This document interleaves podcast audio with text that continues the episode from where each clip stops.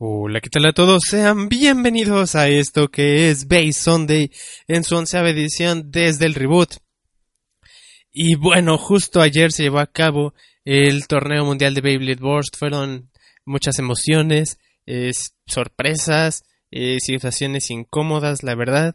Eh, una digna participación de Mateo y de Buster Dash, los representantes de México y Brasil, dándole esa voz y ese lugar a Latinoamérica frente a los otros países eh, en esta competencia de Hasbro. Y estuvo bastante bien, salvo algunas cosas que no se debían haber presentado, pero ya hablaremos de ello más adelante.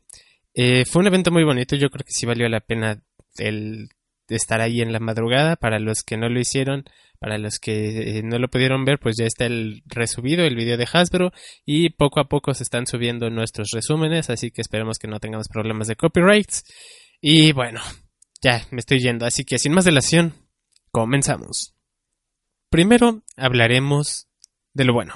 Y es que hay que agradecer de verdad a Hasbro y a cada una de las personas que trabajaron arduamente para que este evento se llevara a cabo, desde los que hicieron la Kid Expo y los que Hasbro que estuvieron trabajando para tener ahí el torneo, porque realmente le rindieron a estos niños la oportunidad pues de ir a Francia, de conocerla, sobre todo pues los asiáticos o los latinoamericanos que pues cuando no sé es más complicado que los mismos europeos, ¿no? Llegar a este país y conocerlo.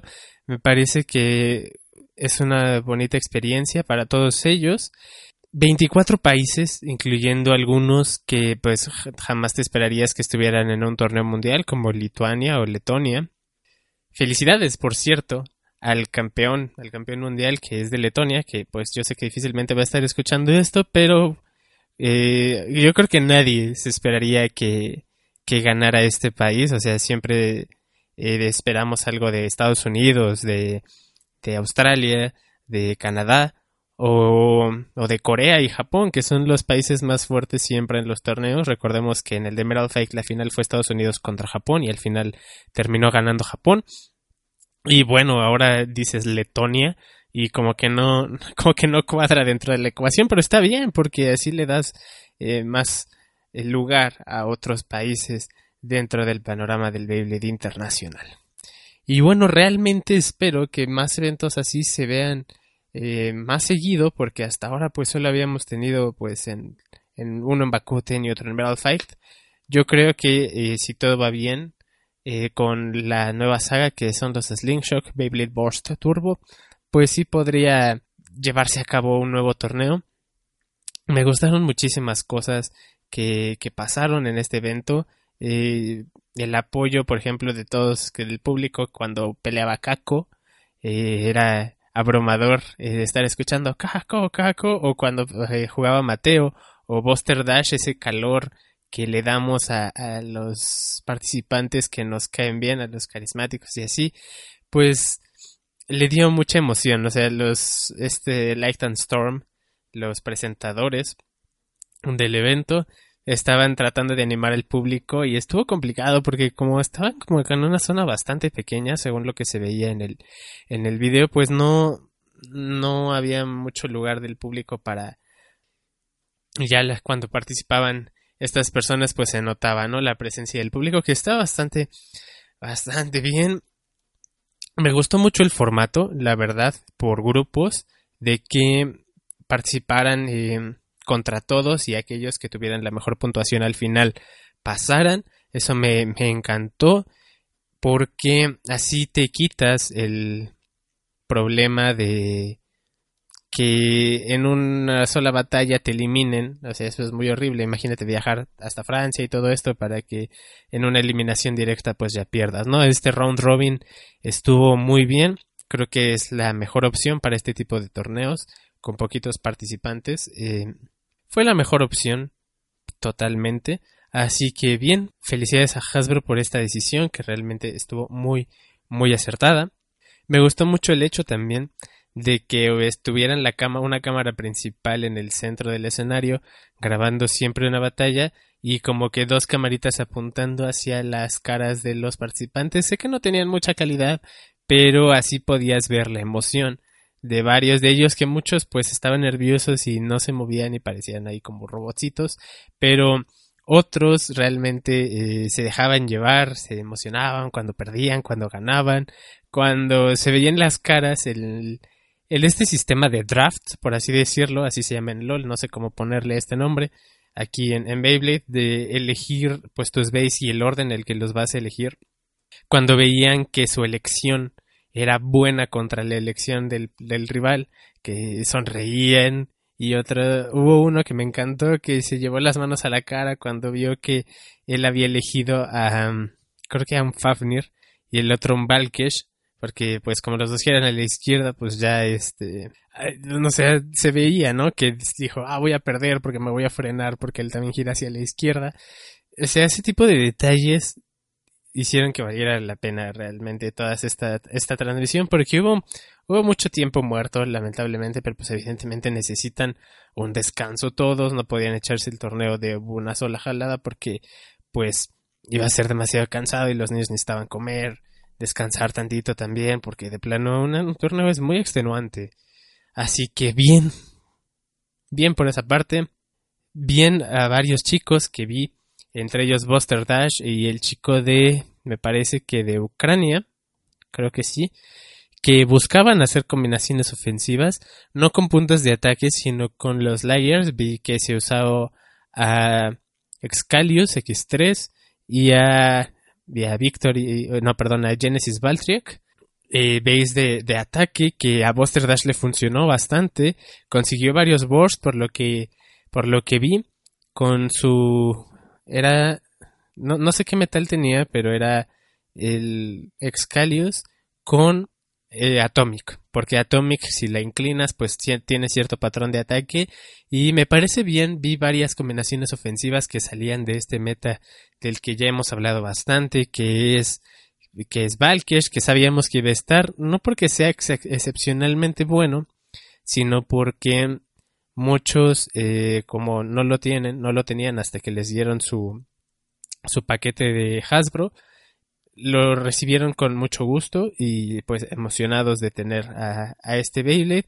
Eh, también por eso vimos varios Kukulkan, ¿no? Cal, o cómo se llama así en, en Hasbro, no me acuerdo, pero es Kukulkan, que realmente no es un Bacon con estadísticas demasiado buenas, y pero también se usó bastante, sobre todo en la parte final del torneo que dije, bueno, pues está bien, o sea, más adelante me gustaría, a ver si para el próximo programa, traer en, la, en el análisis de lo que vemos en video, por lo menos, cuál porcentaje de victoria tuvieron las combinaciones con Requiem, con Valkesh, con Fafnir, Keinox también se vio bastante, Kukulkan, como les decía, y así varios de cada uno, los que se vieron, porque sí estaría muy interesante eh, analizar las decisiones en base a este meta. Evidentemente, pues la mayoría no se salía de estos days, pero les digo que hubo muchos que usaron combinaciones ofensivas. Vi varios Loinor en las primeras rondas. Lamentablemente, estas combinaciones no rindieron frutos. Yo creo que principalmente por la forma del estadio, ya que como lo hemos visto en el Snake Pit, es el, para mí, a mi gusto, es el estadio eh, de Hasbro con mejor eh, competitividad, ya que le da un lugar a cada una de las de los tipos, los de ataque pueden competir perfectamente contra estas combinaciones masivas defensa-resistencia, porque es redondo, tiene buena pendiente y este que eligieron no me parecía lo mejor porque está diseñado más para base de resistencia-defensa en base a que, pues, en primera la forma, las formas eh, ovaladas no ayudan a los bases de, ataque porque no pueden mantener su patrón hacia el centro y además este en particular tiene una parte totalmente plana a la mitad. Si alguien con Beating llegaba ahí, básicamente iba a ganar a menos que se enfrentara a otro Beating. Se vio esta, esta decisión particular no me gustó, pero me celebro de verdad muchísimo a todos aquellos que tuvieron el valor de elegir combinaciones ofensivas. A Buster Dash le funcionó en varias ocasiones y la verdad que bueno que ustedes, Bladers, tienen esta, esta iniciativa de salirse un poquito de este meta, porque realmente, seamos sinceros, es tremendamente aburrido ver como dos bays con, que tratan de ser lo más redondo posibles se quedan ahí girando por dos, tres minutos en el estadio y sin hacerse nada. Es horrible. Creo que va totalmente fuera del espíritu del juego. Pero de verdad, eh, me, me, agrada ver que hay Bladers que en estos niveles competitivos, en este escenario ya internacional, se animan a hacerlo. De verdad que muchas, muchas gracias a todos aquellos que lo hicieron.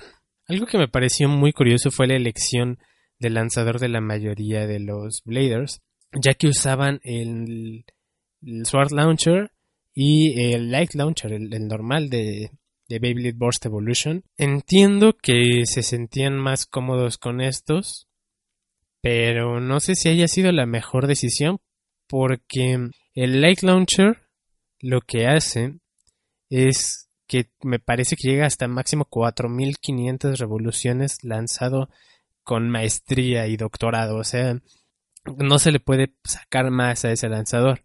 Y en teoría, el, el String Launcher da de 6.000 a 7.500 revoluciones por minuto, lo cual considerando que eran bays similares, muchos duelos espejo, creo que aquí sí mucho dependía del lanzamiento y la potencia de ello. Así que usar el Light Launcher 1 supongo que es para conseguir un giro más lento y en caso de que el Beyblade rival resultara girar a la derecha y el tuyo a la izquierda, poder absorberle más. Pero no sé, esa decisión en la mayoría no la entendí. Ya hacia las finales muchos cambiaron al String Launcher. Eh, hubo muchos juegos mentales, me di cuenta, de decir, ah, voy a cambiar de modo y al final no cambiaban de modo y entonces el contrincante decía, ah, si él va a cambiar de giro, yo también voy a cambiar de giro. Y, así hubo, varios, hubo varias situaciones similares que dije, wow, qué listos estos niños. No sé si eso se considera como trampa, porque realmente no, porque estaban usando el reglamento a su favor. No había nada en, el, en este que les prohibiera hacer ese tipo de cosas. Interesante, cuanto menos. Y bueno, pues Mateo lo vimos participar con su Valkesh, con su Requiem y con su Fafnir.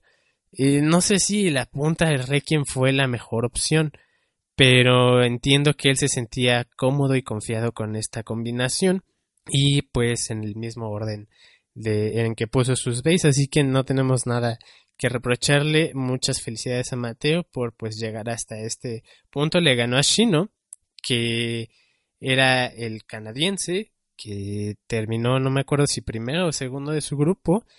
Y también en su grupo pasó el representante de Vietnam, que fue una sorpresa totalmente. Ganó 2-0 cada uno de sus eh, enfrentamientos hasta que le tocó enfrentarse a China, ahí sí perdió.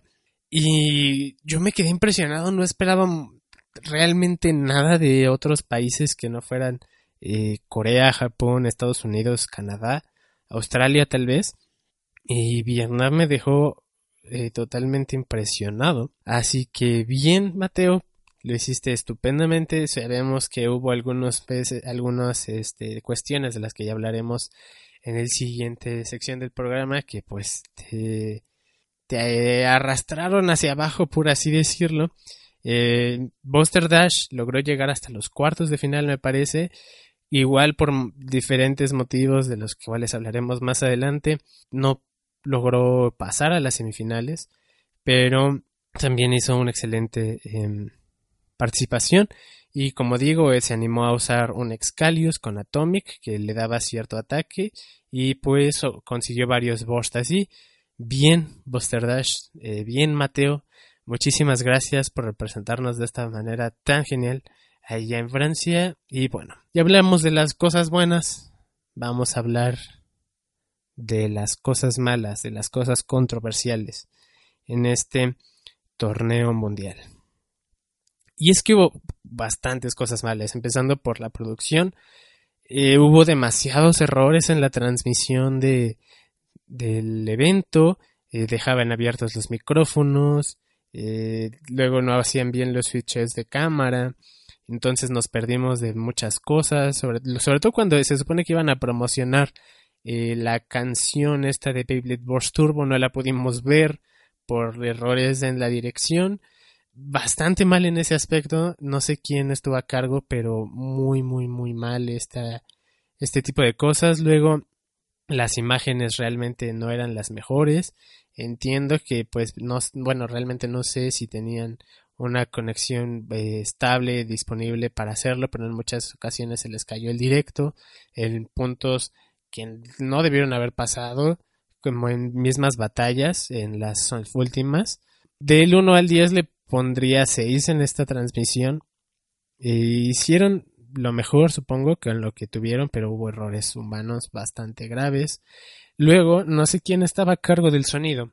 Light and Storm, los presentadores, no dejaban de escupir en el micrófono.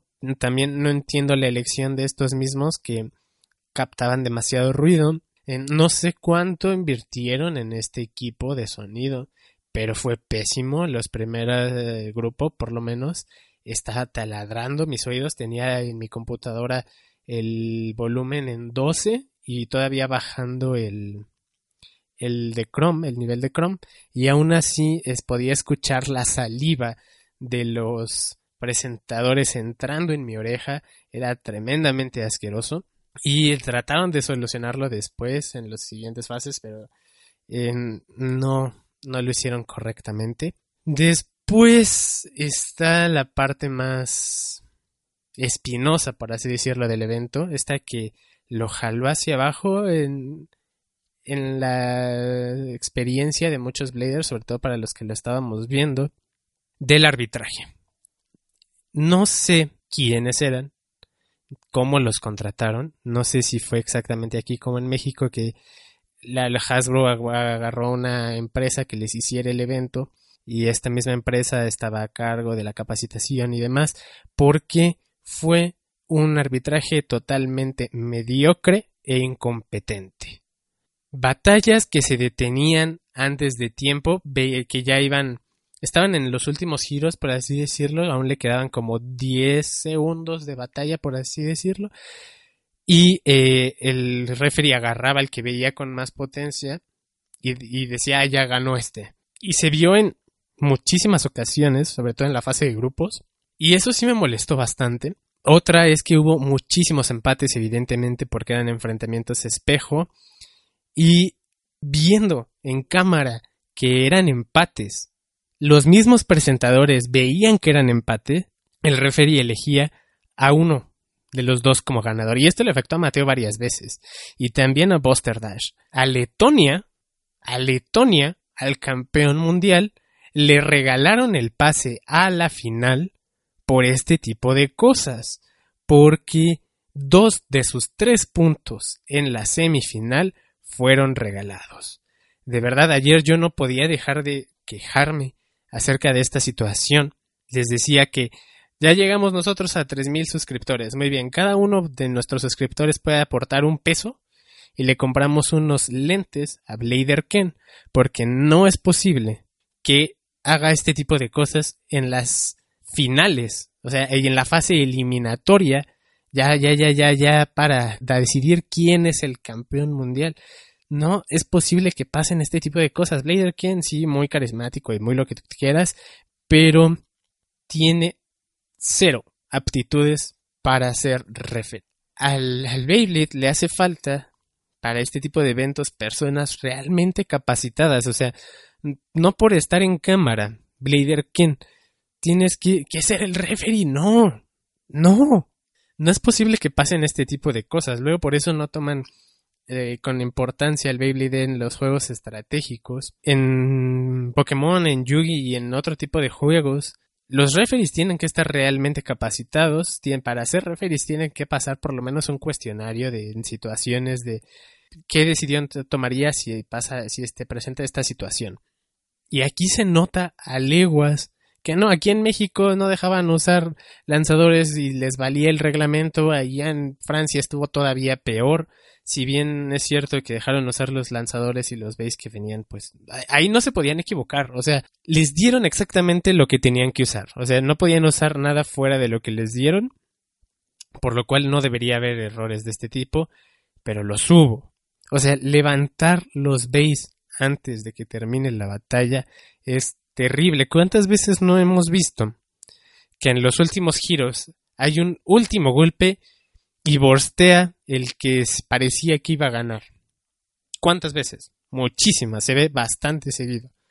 Y estas personas con una mano en la cintura deteniendo las batallas, o sea, luego, ah, no sé, lo de los empates de verdad que me tiene bastante molesto porque sé que Mateo puede haber llegado más lejos sin este tipo de situaciones y Buster Dash merecía ganarle a Sheno porque de plano me parece muchísimo mejor Blader Buster Dash. No puede ser que se presenten este tipo de cosas. Repito, y ya sé que me estoy repitiendo demasiado, pero es que sigo muy molesto. No pueden pasar este tipo de cosas en un entorno competitivo ya a nivel mundial. Y en serio, Blader Ken, no la hagas de referee jamás otra vez en tu vida, porque no, no la das. En un torneo mundial no puedes tener este tipo de mediocridades. No contrates gente inepta. No se puede, no se puede hacer este tipo de cosas. Pero bueno, ya basta de, de quejas porque de plano, si no, se me va a podrir el hígado y no voy a poder hacer los demás videos. Así que bueno, así viví yo el torneo mundial. Estas fueron mis, mis impresiones de él. Lamento que me repetí demasiado con lo del arbitraje, pero es que no, no puede pasar. Así que bueno, sin más por mi parte, cuídense mucho, siempre, siempre sean lucianos felices con frutas y verduras y nos vemos hasta el próximo video. Y Larry Trip con LBL.